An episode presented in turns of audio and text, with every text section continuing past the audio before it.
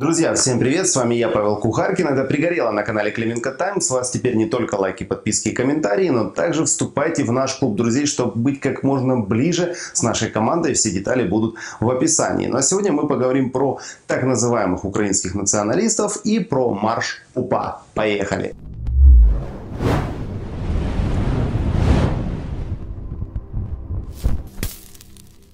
14 числа Украина отмечает праздник Покрова, День казачества и защитника Украины. И есть частичка людей, которая отмечает нечто звучащее как Дупа, он же День Украинской повстанческой армии. Что не так с этим днем? Ну, давайте разбираться. Нынешний Дупа попал в очередные дни антирекорда по заболеваемости коронавирусом. И как бы наплевав на все ограничения, запреты и рекомендации, все-таки толпа собралась в центре Киева, а также собирались еще и во Львове. Мы поговорим в первую очередь про Киев. И как бы этот марш был все-таки менее многолюдный, чем в прошлом году, все равно огромное количество людей было, все были, преимущественно все были без масок. В общем, как бы нарушение на лицо.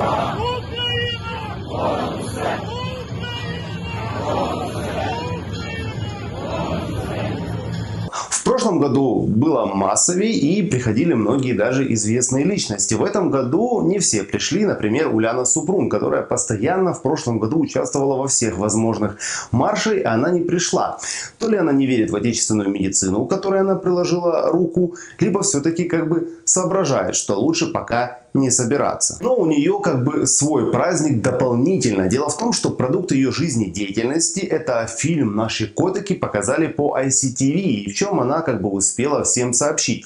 И я отчасти тоже рад, потому что возможно наконец-то этот фильм хоть где-то появится у пиратов. Его можно будет скачать и сделать для вас обзор. Но вернемся к маршу. Как бы вообще среди пархоботов, соросятни и прочих рогулей была некая дилемма. Как бы они не поддержать марш УПА не могли, но и не пожурить власть про критическую заболеваемость, тоже вот такая вот дилемма. Да и Сивачел и Гейтман, который успел переболеть COVID-19, предпочел остаться в онлайне. Хотя подозреваю, что антитела он уже мог получить и как бы быть в относительной безопасности.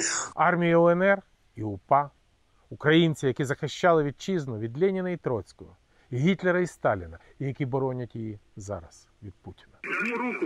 Спасибо большое. Обнимаю вас. До свидания. Но все-таки его дупа важнее.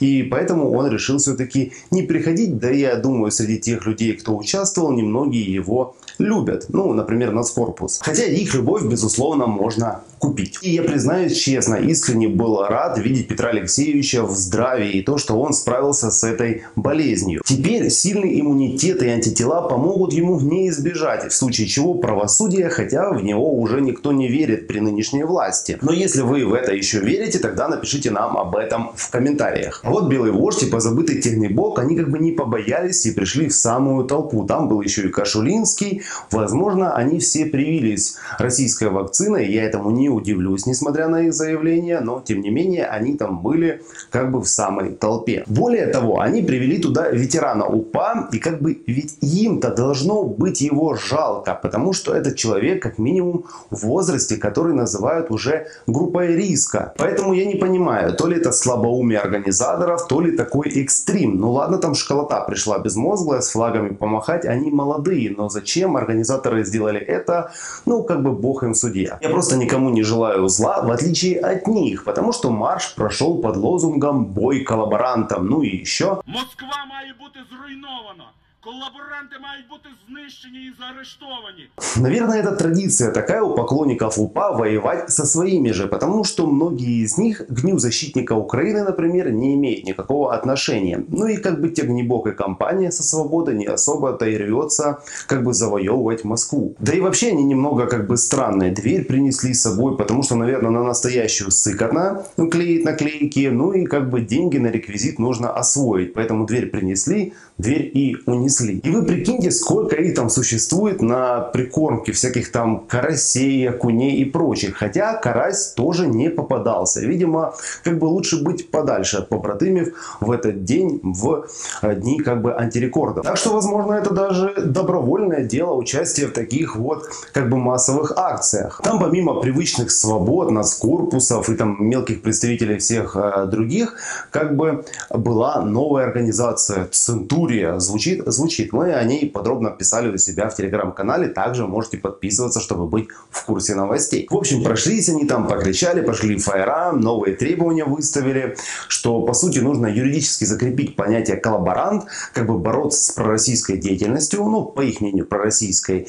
В общем, нужно бороться со своим народом. Ну и, конечно же, с евреями. Да, этот марш как бы закончился антисемитским скандалом из-за плаката. Так что никакие-то, по сути, не новые требования, ничего не поменялось в лозунгах тех, кто любит УПА. Бороться со своими и бороться с евреями. Поки жиди при владі, а як будуть українці, тоді буде діло. Поки вони не при владі. Просто сейчас добавили больше пафоса, больше этого ажиотажа. Вот в отличие от 9 мая, от Дня Победы, мрази из Института национальной памяти не поливали дерьмом этот праздник, не упоминали про, сотрудни- про сотрудничество с нацистами и про прочие какие-то черные пятна. Только говорили, что герои, герои, герои. Единственное, что добавили, так это про защитников Украины, что украинское військо має тысячелетнюю историю, оно відроджувалось, природжувалось и так далее. Что сегодняшние тоже ежедневно отбивают э, наступление российских войск и продолжают традиции дружинников Руси, казаков, Украинской народной армии,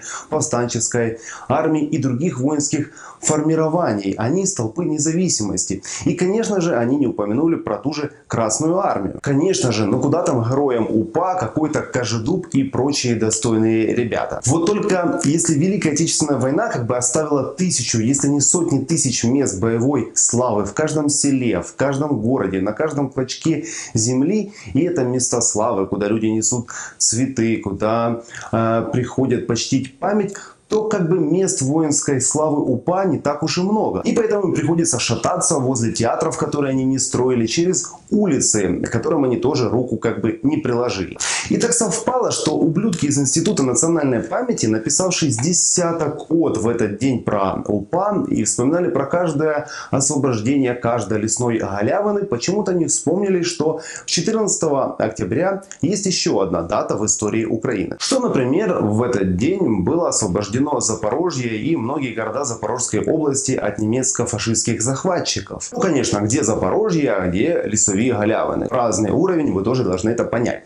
И 13 числа уже совместно с Ткаченко проводили какую-то там акцию «Воля або смерть». Вот честно, топчется как бы на одном месте, уже не знает, как бы сделать и еще сильнее придать этому всему пафосу и расколоть общество. А 13 числа, я считаю, что было другое событие. Тоже не менее знаменательная дата. Это день создания группы Viagra, которая мобилизировала больше украинцев перед экранами телевизора, чем всех тех, кого мобилизировала УПА. И в отличие от последних, Viagra действительно многих объединила. И группе стукнуло 20 лет. 20 лет это все же больше, чем просуществовала тоже УПА. Я думаю, если бы З добавил к своим пяти вопросам, кого в Украине больше, поклонников этой группы, либо поклонников УПА, я думаю, результат как бы многих националистов удивил бы.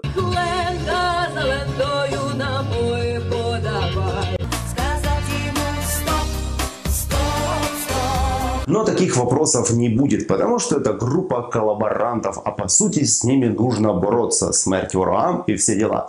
Друзья, ну а вам здравия, до новых встреч, подписывайтесь, пока.